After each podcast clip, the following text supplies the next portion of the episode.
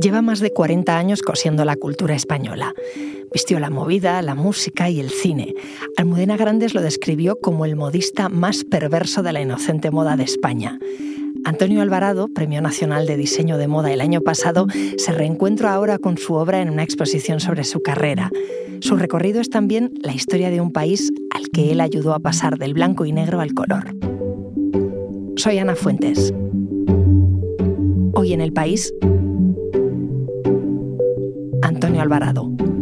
Coser la historia de un país.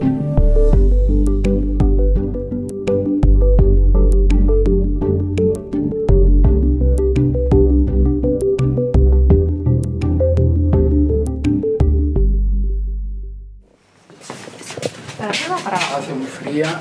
Yo creo que vamos arriba, ¿no? Primero al, al uno. Al uno. La exposición empieza la planta de arriba. Lo de, para la gente que no disponga de tiempo, con visitarlo de abajo hace un recorrido, más o menos, de todo lo que es pues toda la trayectoria. Y aquí, aquí hay una zona de, exposición con unas urnas muy bonitas, donde está todo mi mundo más privado, 1100 metros. Sí, es la más grande que se ha que hecho. se ha hecho. Hombre, son 600 piezas, más o menos, de arriba abajo. Yo creo que hay aproximadamente unos 140 maniquís, más luego la documentación, más lo de los vídeos, más complementos. Una barbaridad.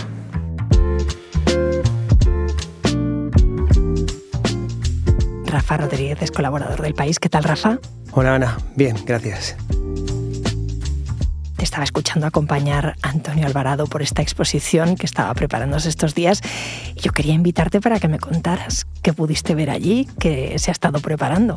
Es interesante, sobre todo, acceder a las tripas de un monstruo como es el Museo del Traje, eso por un lado, porque eh, en el momento en el que bueno, hicimos eh, este encuentro con Antonio, eh, las prendas todavía, la mayoría de las, de las prendas a exposición todavía estaban en los burros y algunas incluso en las cajas.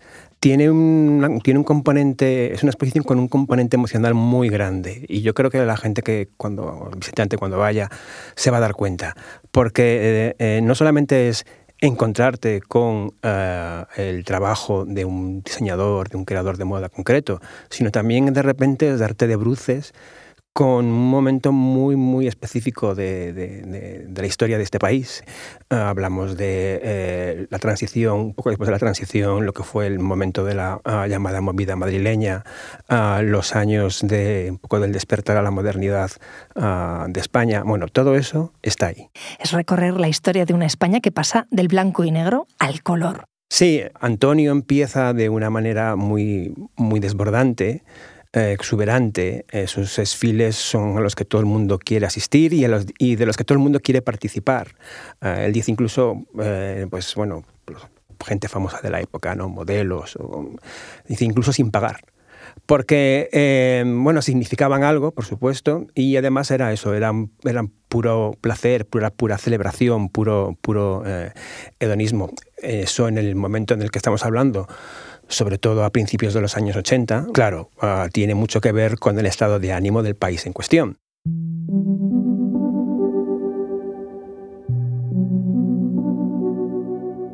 Para quien no conozca a Alvarado, ¿qué tiene de especial? ¿Cómo trabaja? Eh, Antonio es muy especial. Él ayudó a abrir vías, en, en- explorar nuevos caminos en, la moda en España, entre otras cosas, eh, cuestiones como bueno, la fluidez de género o la sostenibilidad. Hablando de sostenibilidad, hay que decir que eh, Antonio ah, siempre ha hecho, ¿cómo se dice?, virtud de, ¿no? de, las carencias o de los, o de los defectos. ¿no? Entonces, él de repente, eh, bueno, pues podía encontrar una solución adecuada con la borra. La borra es este tipo de material de hilos que se encuentran, por ejemplo, en los, en los cables de las antiguas planchas. Cuando buscaban un tipo de tejido y no había dinero, porque claro, estamos empezando, no todo el mundo es privilegiado y Antonio nunca lo ha sido en este caso, ¿no? Entonces, pues tienes que buscarte la vida. Cogían las toallas aquellas de rulo de los cuartos de baño, ¿vale? Y las desmontaban y se las, se las llevaban a él para que con eso pues, pudiese confeccionar prendas. Eh, era un infierno trabajar ese tipo de, de, tejido, pero bueno, digamos que, ahí estaba. Y sí, claro, esto evidentemente es una manera de, bueno, aprovechar los recursos. ¿no? Mira, de las piezas más antiguas que, que tenemos es este. Esto está hecho con, con la mecha que llevaba dentro las, la goma la goma no, el cable de, las planchas, de la plancha normal, llevaba esto, lo que oyes. Le quitábamos lo que era el cable. Sí, sí. Y, entonces la borra, porque esto, si te fijas, es, una, borra, y esto está luego todo hecho con. No encontrábamos agujas tan gruesas, lo hicimos con los palos de una escoba. Le sacamos punta. Tejido con palos de escoba. sí, tal cual. Entonces esto va puesto al cuello. Ahí. Ajá. ¿Entiendes? Esas. Fíjate, esto que debe ser del 80 Eso es el 83, exacto, septiembre del 83. El último programa de la Edad de Oro.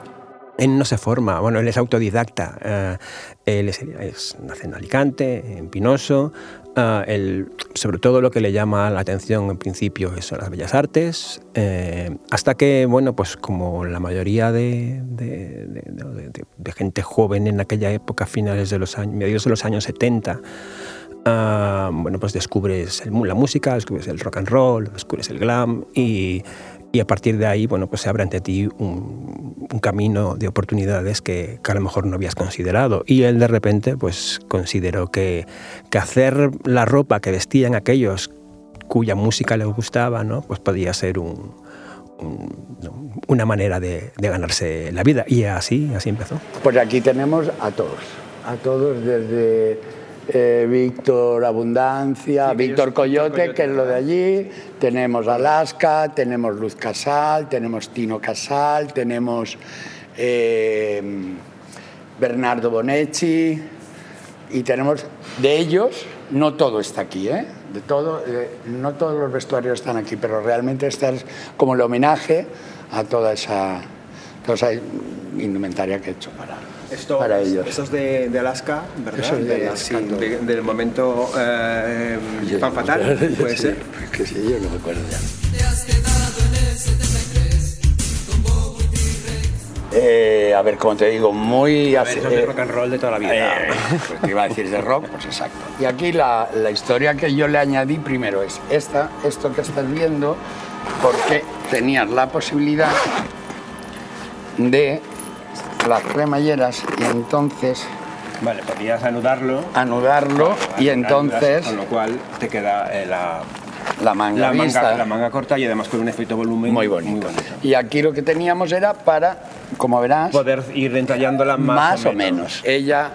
Lo que sí me exigía que fuera licra, porque en los conciertos terminaban por la noche y ella lavaba en el mismo hotel su ropita para el concierto del día siguiente.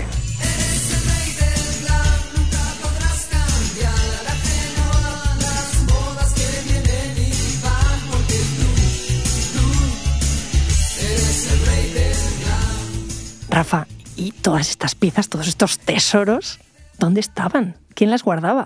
Las clientes y clientas. O sea, eh, él, es una cosa que también dice, eh, Antonio dice que, bueno, ah, que hayan llegado hasta este momento ¿no? y conservadas de esta manera, significa que son, se trata de algo un poco especial y que la gente que lo tenía lo ha conservado precisamente porque era consciente de que era algo especial y además con un valor, con un significado, uh, por lo menos para ellos, ¿no? pues, uh, que merecía la pena ser, ser conservado. No ha sido fácil encontrarlos, porque esto es una exposición que en realidad comenzó a desarrollarse, a tramarse hace seis años y medio, casi siete, ahora en, febrero.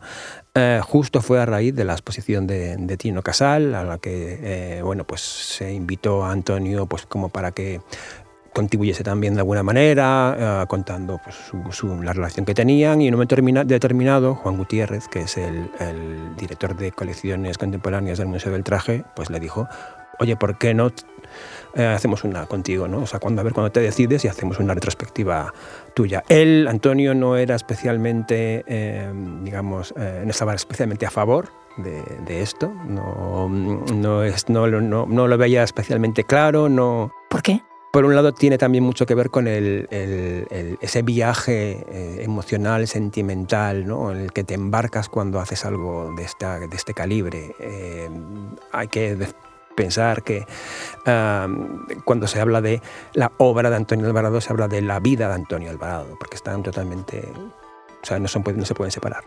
Claro, ya me imagino que ahora, con esa retrospectiva, se está reencontrando con muchas piezas y muchos momentos desde aquella vez que las creó. Sí, claro, se ha reencontrado con todo de golpe y, no lo pasó especialmente bien, lo cuenta. Ah, sobre todo los dos, tres primeros años, Ah, bueno, pues el impacto fue gordo y no, no, lo, no, lo, pasó, no lo pasó bien. Sí hay una parte, por supuesto, de, de, bueno, de, emoción eh, para bien, en el sentido eh, positivo, de encontrarte, reencontrarte con algo que has creado, que de repente a lo mejor ya ni te acordabas de ello porque, porque esto le, ha pasado o ni siquiera a lo mejor es capaz de, era capaz de reconocerlo ¿no? al principio, le costaba todavía de repente esto realmente es mío porque bueno, esto había que hablarlo también, ¿no? hay una especie de escuela Alvarado por ahí ¿no? en el que cuando te encuentras con una pieza que a lo mejor no tiene la etiqueta, pero puedes reconocer a lo mejor la factura, el material, el tejido, ¿no? Pero no estás, no acabas de verlo claro, bueno, esto, puede pasar. Vamos, yo me tengo que sentar, ¿eh? Cuando se empezó a fraguar la historia de, de esta exposición es cuando realmente me he dado cuenta de la importancia de la labor que he hecho, o sea, en este caso de las piezas, por el simple motivo de que la gente las ha guardado todas durante años y años y años, y no solamente lo que es el textil, sino complementos, bolsos, zapatos, que tienen 40 años. Eh, te lo voy a explicar más fácil. Eso es como si tú no subes en bicicleta durante 28 años. En el momento tienes la bicicleta delante y te pones encima, te acuerdas perfectamente. Eso es lo que me pasó. Yo no me acordaba que había hecho esas piezas. Eh, o las tenía desdibujadas. De hecho, con alguna me ha pasado, que con alguna no, con muchas me ha pasado, que digo, a este le bordé aquello, al otro, no sé qué. Entonces, cuando las ves, inmediatamente no me hace falta que le dé mucho repaso, sino enseguida te vienen a la memoria. Ven que te pruebe. Es un milagro. Es tu talla. Deberías de llevártela. ¿Y qué es esto que estamos escuchando, Rafa? Pues esto es un momento muy determinante en La Ley del Deseo, la película de Pedro Almodóvar, en el que una de las prendas creadas por Antonio Alvarado, bueno, pues eh, desata una trama de la que no vamos a hacer mejor spoilers, ¿no? Pero digamos que bueno, que, que es Antonio Banderas, el personaje Antonio Banderas, que compra una camisa determinada, es una camisa que se puede ver en la exposición, eh, es confeccionada con un carré de Hermès, en tono, azul, con unos escudos, en fin, bueno, eh, esto eh, es parte de una, de una mini colección que hizo, que Antonio y que, bueno, acabó en, en, la película, igual que otras muchas prendas suyas han acabado en otras películas, sobre todo de Pedro, Pedro Almodóvar, hay que recordar en mujeres al borde de un ataque de nervios. Ah, bueno, está plagado de, de, Alvarados. Vale, pero es que digamos es la más famosa porque es la de color azul, ¿vale? Con los, es que el estampado sí es exclusivo para ellos. Esto sí. sí. Solamente teníamos estos pañuelos para hacer esto. Eh, se hicieron cosas más. Pero inicialmente nunca fue para hacer camisas este tejido. Ese tejido se compró para forros. Te cuento la historia del tejido. El tejido es unas planchas que le compra corte fiel a Hermes. Eh, en algunos sitios, en algunas sí ponía la C de corte fiel también, aparte de la H de Hermes, y se iba a abrir un corte fiel en Buenos Aires. No se abrió y la empresa de forrería se quedó con todo el estocaje de eso que eran pañuelos. Y venía cortado como pañuelos, por eso la dificultad de, a la hora de, cortar. cortarlo y de hacer el, Exacto. el, patrón de la, la camisa. Pero vamos, aunque salieron unas cuantas.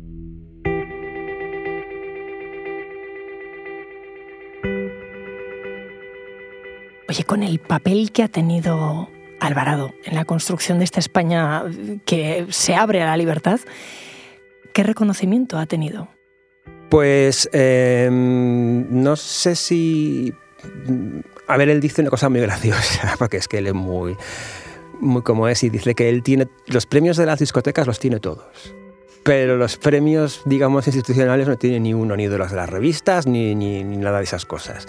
Es cierto, a Antonio Alvarado, eh, digamos que mm, no se le ha reconocido todo lo que tenía que reconocerse. Valorado, sí, o por lo menos no se le ha menos valorado ni se le ha menospreciado, eso también hay que decirlo. ¿no?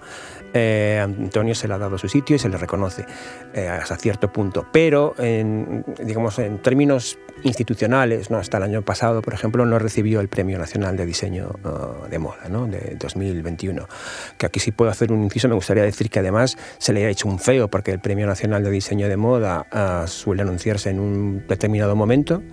Eh, que suele ser noviembre, bueno, pues es justo el que, el, que de este año, de 2022, se anunció de repente hace seis meses. Con lo cual, lo dice también él, ¿no? O sea, me han dejado disfrutar de esa corona de Miss, nada, o sea, ha sido, ha sido efímero. Es algo extraño, ¿no? Para mí es algo extraño, ¿no? ¿Sigue diseñando? No, Antonio se retiró, eh, si no recuerdo mal, 2000 15, decidió apearse, él sigue creando. Eso sí, sigue haciéndolo. Él sigue creando, él, eh, ha diseñado o, sigue diseñando uh, bueno, pues colecciones, bueno, pues, eh, de así hidráulicas para la empresa que tiene su hijo, tiene Iván, y de repente también, bueno, pues hace sus cosas eh, que le gusta mucho de bordados, de, en fin, de, pues de repente dice, hoy voy a, voy a bordar unos cojines, o voy a hacer unos cojines, o voy a hacer unos manteles, y se pone y lo hace. Y una exposición como esta, un premio como el que recibió el año pasado, sirven para que generaciones futuras entiendan que es parte de la historia de este país. Claro, claro, evidentemente, o debería.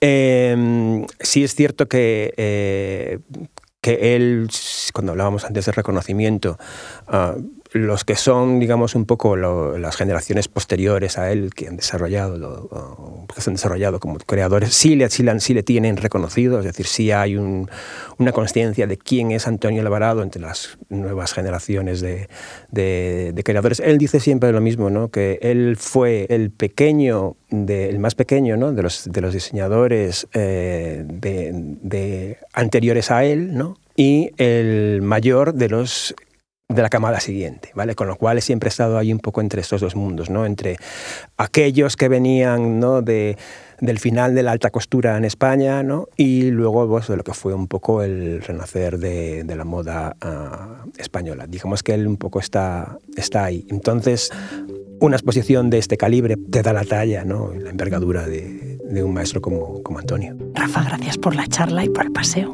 De nada, a ti.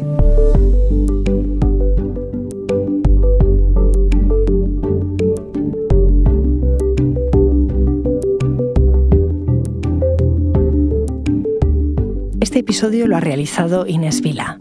El diseño de sonido es de Nicolás Chabertidis, la edición es de Ana Rivera y la dirección de Silvia Cruz La Peña. Yo soy Ana Fuentes y esto ha sido Hoy en el País. De lunes a viernes volvemos con más historias. Gracias por escuchar.